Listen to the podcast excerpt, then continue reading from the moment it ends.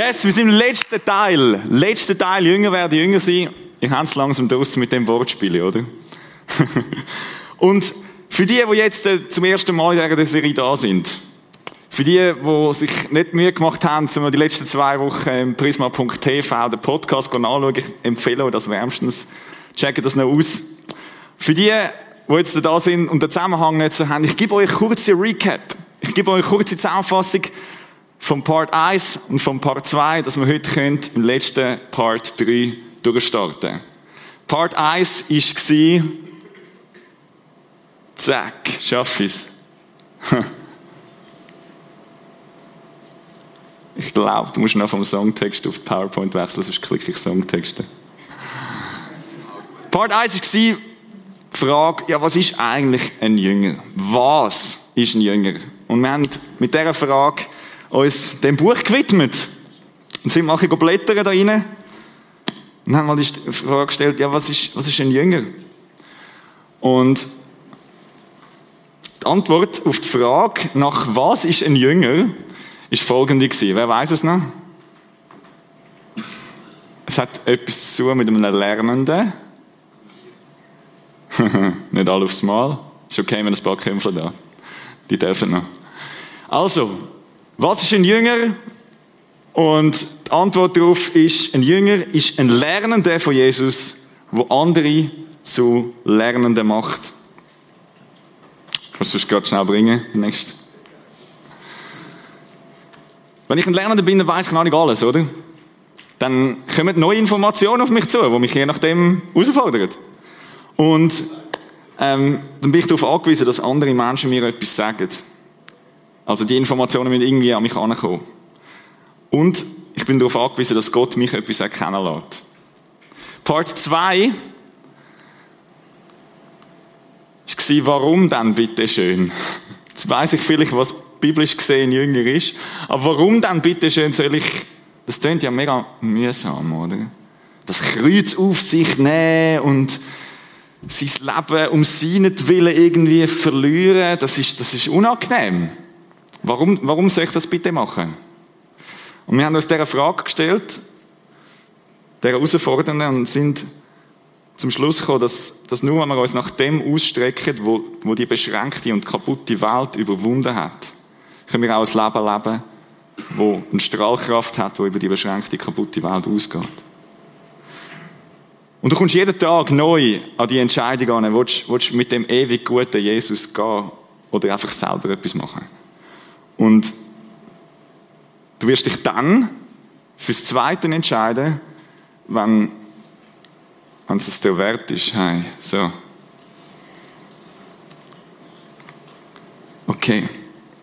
Es ist, es ist mir wert, weil ich es ihm wert bin. Das ist die Antwort auf die Frage nach dem Warum. Und jetzt äh, Part 3. Wie? Wie um alles in der Welt soll das dann konkret gehen? Was muss ich jetzt machen? Das ist die Frage von heute Abend. Okay. Sind ihr dabei? Ich freue mich. Let's go. Wie geht Jünger sein? Also, nicht Jünger sein, sondern ein Jünger sein. Wie gesagt, ein Jünger sein. Und ich könnte jetzt die nächsten 20 Minuten voll labern mit irgendwelchen Methoden und mit Tippsli und Tricksli, wie ihr jetzt im Christsein so richtig auf die Schleiche kommt und noch ein Pro-Christ werdet. Ihr wisst ja alle, wie es aussieht, oder? Die, vor allem die, die in der Kirche gross geworden sind. Wer ist in der Kirche gross geworden? Mal Hand auf. Genau. Alle ihr wisst jetzt ganz genau, wie richtiges Christsein sollte aussehen, oder?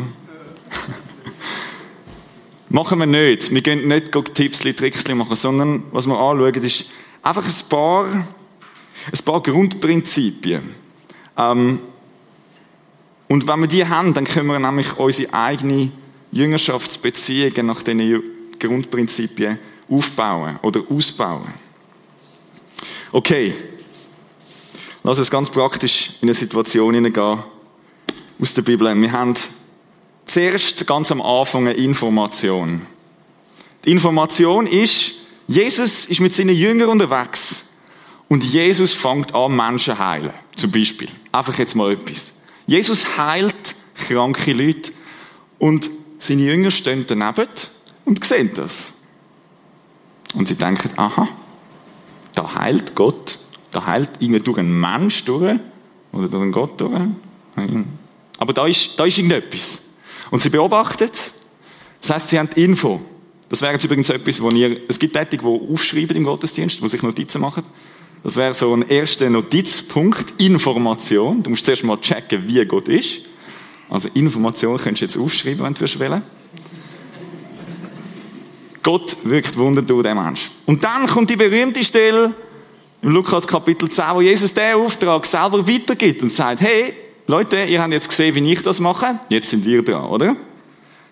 Wenn ihr in die Stadt kommt und ihr dort aufgenommen werdet, dann, dann esset und trinket und heilt die Kranken, die da sind. Also nicht Jesus heilt, sondern die Jünger heilt. Die Information, da, da gibt es etwas zu heilen und ich kann einen Part drin spielen, ist weitergegangen zum, ah, ich, ich kann das nachmachen. Ich kann den imitieren. Das zweite Stichwort, das ihr aufschreiben könnt. Imitation. Nicht nur eine Info, sondern ich kann es irgendwie nachmachen und ich werde sogar von dem Jesus in das Nachmachen hineingerufen.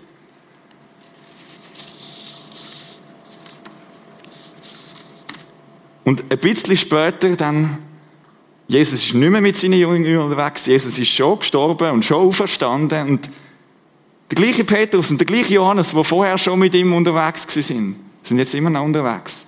Und sie laufen zum Tempel auf, steigen darauf und da steht einer, eben, er steht nicht, er hockt, von Geburt an gelähmter Typ, der Geld, oder?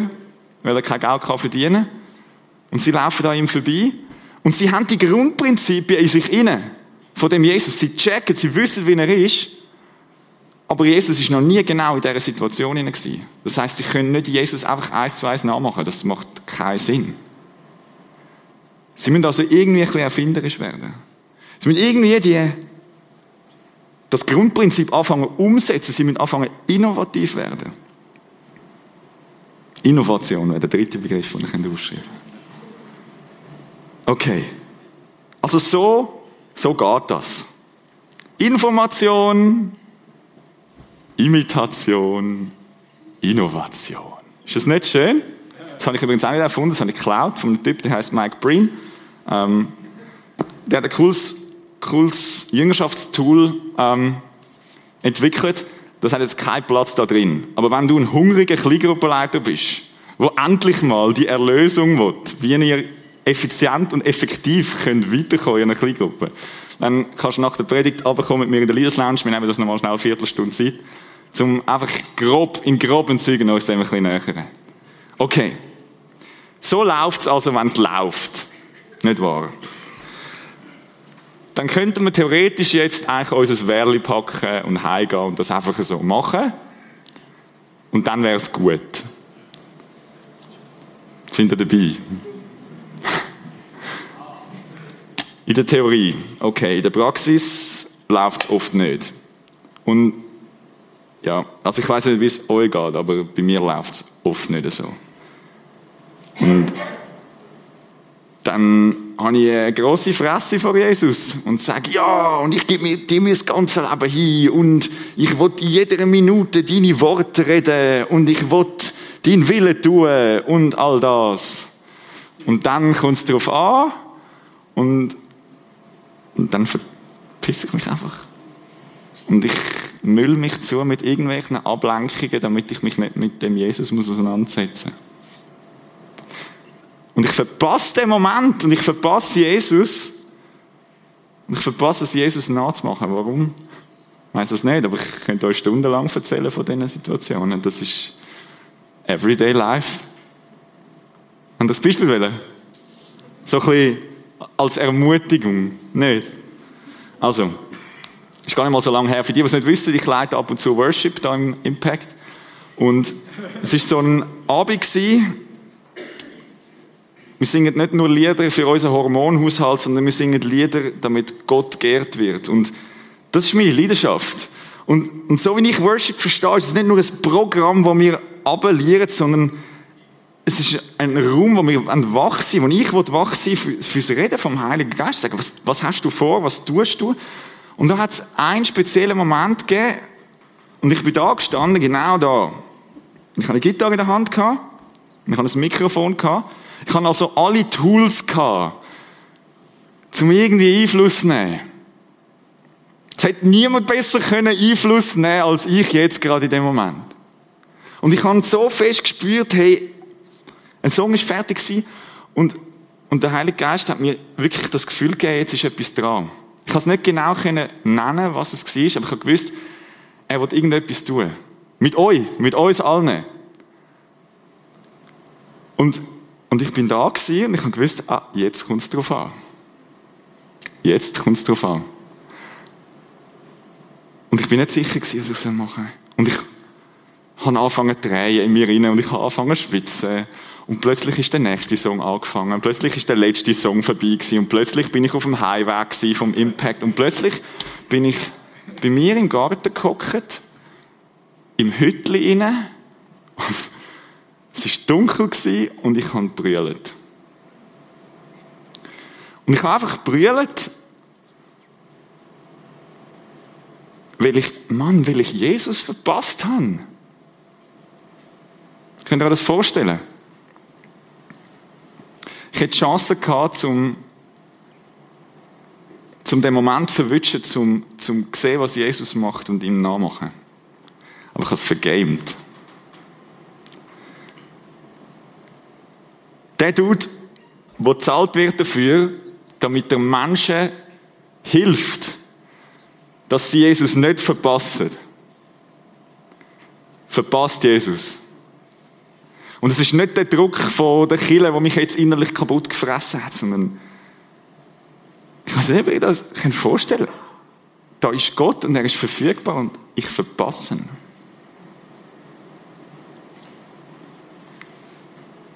Scheiße nicht. Und wie erhole ich mich jetzt davon? Das ist doch die Gretchenfrage. Die Frage ist nicht, wie wirst du zum ersten Mal jünger? Sondern die Frage ist, wie bleibst du dran? Wie bleiben wir dran? Und für das schauen wir jetzt in den Bibeltext rein. Vielleicht noch schnell zum Kontext. Mögt ihr euch noch erinnern, letzte Woche haben wir man nennt das Leidensankündigung. Die erste Leidensankündigung von Jesus gehabt. Das heißt, Jesus hat seinen Jüngern zum ersten Mal gesagt, hey, Jungs, wir gehen jetzt auf Jerusalem. Und dann wird's, äh, dann wird's heiß. Dann geht, dann geht Post ab. Ähm, und das ist so das zweite Mal. So am gleichen Tag. Ich muss noch schnell etwas vorlesen, nachher blende ich es ein. In dieser Nacht, sagt Jesus zu seinen Jüngern, werdet ihr mich alle verlassen. Denn es steht geschrieben, ich werde den Hirten erschlagen und die Schafe werden sich zerstreuen. Aber nach meiner Auferstehung werde ich euch in Galiläa vorausgehen. Da sagte Petrus zu ihm, und wenn alle dich im Stich lassen, ich niemals. Nie. Ich versichere dir, erwiderte Jesus, noch heute Nacht, noch bevor der Hahn kräht, wirst du mich dreimal verleugnen. Nein, erklärte Jesus. Und wenn ich mit dir sterben müsste, niemals werde ich dich verleugnen. Der Petrus ist immer der mit der großen Schnurren, oder? Aber das Gleiche beteuerten auch alle anderen. Also, das ist die Situation. Wir spulen ein bisschen vor. Gleich Tag. Es wird Abend. Sie kommen auf Jerusalem. Sie essen zusammen zur Nacht die berühmte Stelle von Jesus, wo der Wein verteilt und das Brot. Dann geht er mit dem Petrus und Johannes in den Garten, Gethsemane, und wird dort verraten und verhaftet und zum Hohepriester gebracht. Und während Petrus noch draußen im Hof saß, kam eine Dienerin auf ihn zu und sagte, du warst doch auch mit diesem Jesus aus Galiläa zusammen. Aber Petrus stritt es vor allen ab. Ich weiß nicht, wovon du redest, sagte er und ging zum Torgebäude hinaus. Dabei sah ihn eine andere Dienerin und sagte zu denen, die herumstanden, der da, der gehört auch zu Jesus. Wieder stritt Petrus das ab und schwor, ich kenne den Mann überhaupt nicht. kurz darauf fingen die untenstehenden an, sicher gehörst du zu denen, dein Dialekt verrät dich ja. Die haben da Dialekte gehabt, ich kann wenn ich das jetzt vorlesen, nicht auf Berndeutsch. Da fing Petrus an zu fluchen und schwor, ich kenne den Mann nicht. In diesem Augenblick krähte ein Hahn. Da erinnerte sich Petrus an das, was Jesus zu ihm gesagt hatte. Bevor der Hahn kräht, wirst du mich dreimal verleugnen. Und er ging hinaus und fing an, bitterlich zu weinen. Das ist nochmal eine andere Situation als der Mike, der einfach ein Musik macht, sondern der ist jeden Tag physisch für drei Jahre mit dem menschgewordenen Gott für Schritt und Schritt, Schritt und Tritt unterwegs gewesen. Und jetzt kommt es darauf an, und er lässt ihn einfach hängen. Spult wieder ein bisschen für eine Hinrichtung, Begräbnis, Auferstehung. Und Jesus, nachdem er auferstanden ist, erscheint er seinen Jüngern nochmal. Kurz, Friede ist mit euch. Aber was, von was nichts steht, ist, dass er nochmal Zeit gehabt hat, um mit dem Petrus sich schnell ein bisschen aussprechen. Weil, also so etwas würde mich belasten. Wenn, wenn, ich, wenn ich noch Rechnung offen hätte mit dem Jesus und, und ich hätte wirklich keine Gelegenheit gehabt, dass irgendwie, ich meine, er ist gestorben und er ist zum Glück wieder auferstanden. Aber spürt das ein bisschen, oder? Es ist noch, noch nicht gut gewesen zwischen den zwei. Und er hat gesagt, hey, treffen mich in Galiläa.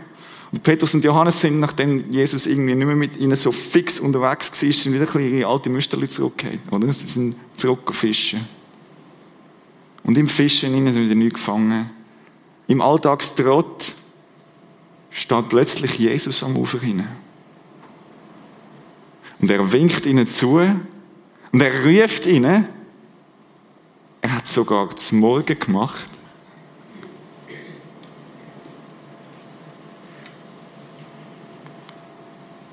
Und als sie gefrühstückt hatten, sagte Jesus zu Simon, Simon Sohn des Johannes, liebst du mich mehr als die anderen hier? Liebst du mich? Ich frage nicht, warum hast du mich verraten? Warum hast du mich hängen? Und die Antwort von Petrus, gewiss, antwortet Petrus, du weißt, dass ich dich lieb habe obwohl ich es dir nicht zeigen konnte. Dann weide meine Lämmer, sagte Jesus. Was meint er damit?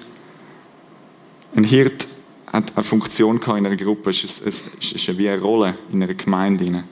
Also wenn er am Petrus den Auftrag gibt, weide meine Lämmer, heißt, hey, schau für die Leute, die mir nachfolgen. Gleich darauf wiederholt er die Frage, Simon, Johannes Sohn, liebst du mich? Ja, Herr, antwortet Petrus, du weißt doch, dass ich dich lieb habe. Dann hüte meine Schafe. Noch einmal fragt er ihn, dreimal. Irgendetwas ist wichtig, oder? Hast du mich lieb? Hast du mich lieb?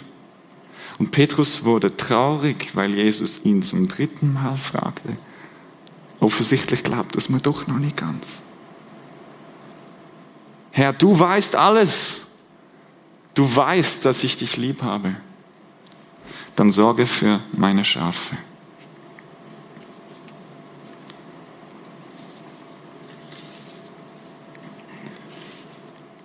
Jesus hätte die ganze Situation nochmal aufrollen und eins zu eins Feedback können geben. Okay, du bist um 21.30 dort vor dem äh, Hohepriestergebäude und hast dort eins, zwei, dreimal gelogen Du hättest jetzt dort anders machen können. Du hättest nämlich können wissen, dass ich Wahrheit bin und wir connected sind und dann einfach die Wahrheit sagen. So geh hin und sündige nicht mehr.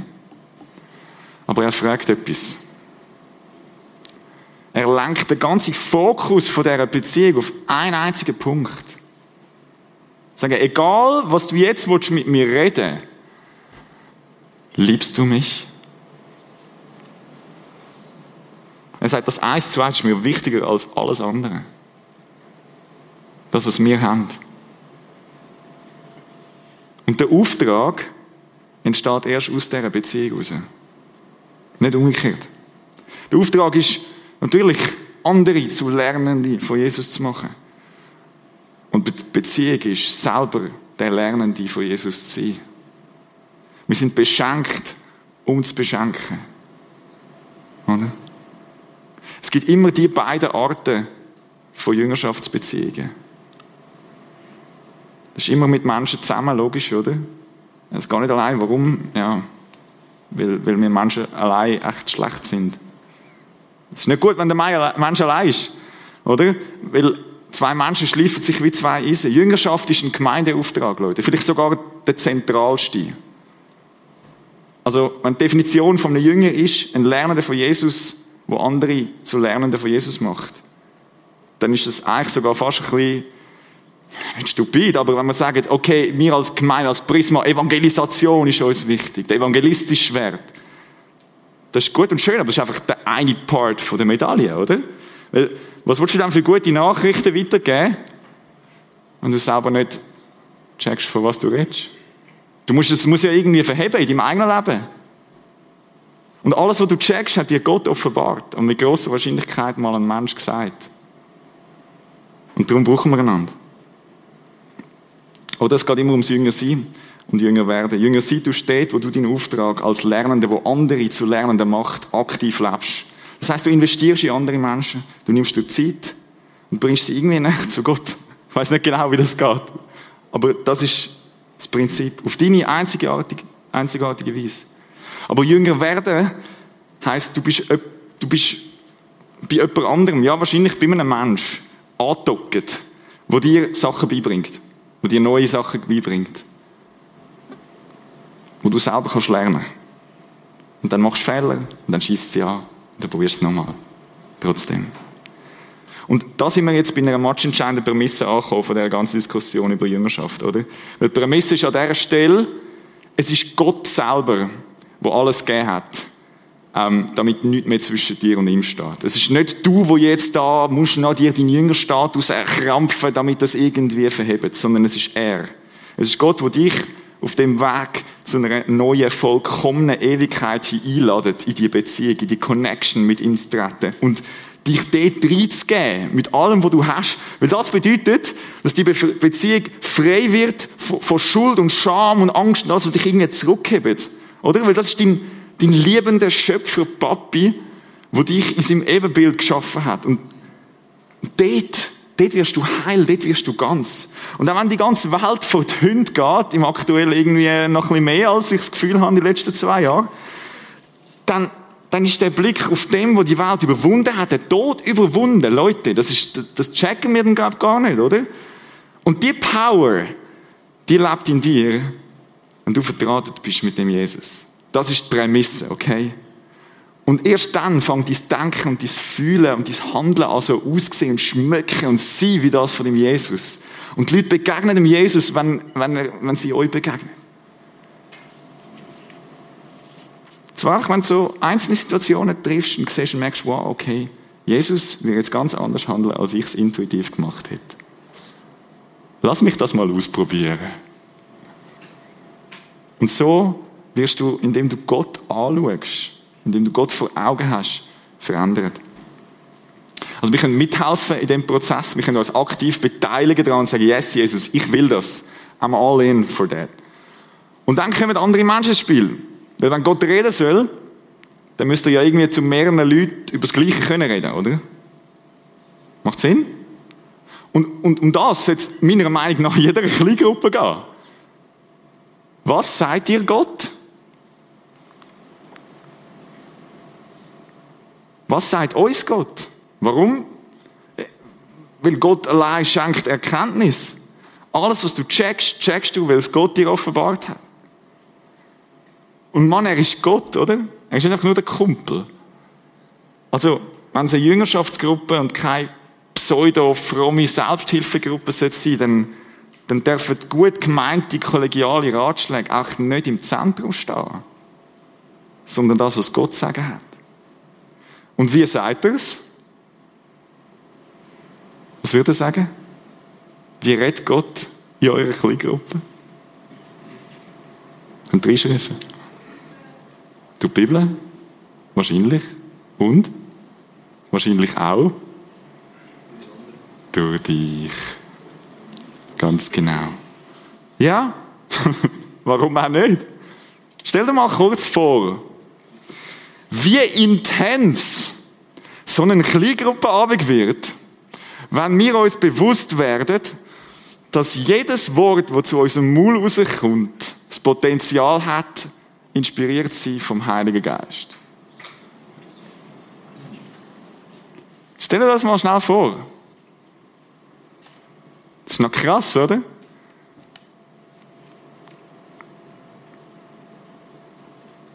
Und abschließen mit einem Vers, wo genau das beschreibt, was dann in so einer Kleingruppe passiert. In einer Kleingruppe, kleine Gruppe, laut Bibel zwei bis drei Personen lang, offensichtlich für eine Kleingruppe. Jesus sagt, und das versichere ich euch, wenn zwei von euch hier auf der Erde eins werden, über irgendeine Sache, die sie erbitten wollen, dann wird es ihnen von meinem Vater im Himmel gegeben werden. Denn wo zwei oder drei in meinen Namen zusammenkommen, da bin ich in ihrer Mitte. Zack. In meinem Namen. Was heißt das? Und wenn ich heute das E-Mail bekomme, wo darunter steht, im Namen des ganzen Organisationskomitees grüße ich Sie, dann heißt das, es ist so, als würde jeder Einzelne vom Organisationskomitee, wo hinter dem E-Mail steht, persönlich mir einen Gruß ausrichten. Das heißt, wenn wir im Namen von Jesus Christus zusammenkommen,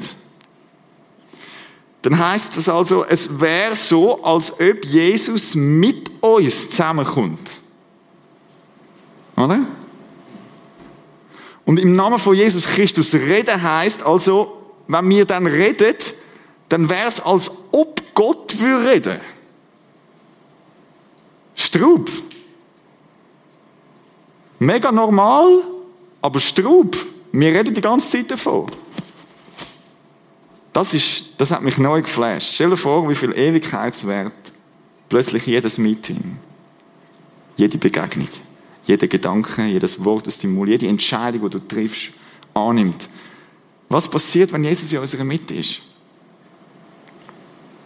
Dann fangen wir ihn an anzuschauen. Dann fangen wir, wenn wir jetzt dritt in einem Kreis hocken und einfach uns so ganz banal vorstellen, Jesus ist in unserer Mitte. Auf was ist unser Blick gerichtet? ist auf Jesus. Und dort, wenn wir checken, wie er ist, weil wir ihn anschauen, dann checken wir, wie wir sind. Weil wir ihn anschauen und er uns zurück anschaut. Und da passiert irgendetwas.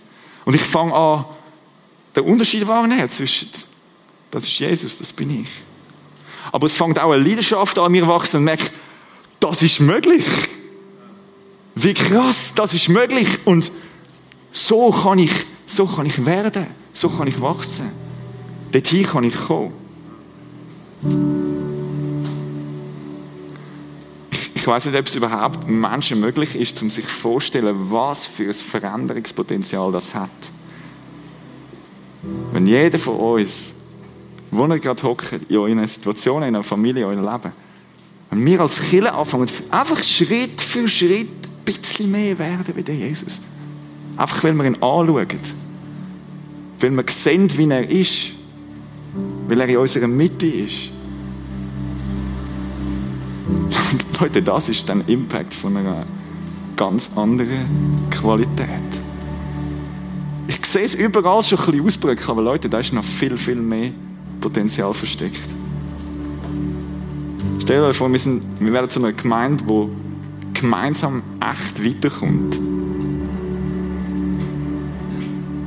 Und wir würden zueinander reden, als würde Gott zu uns reden.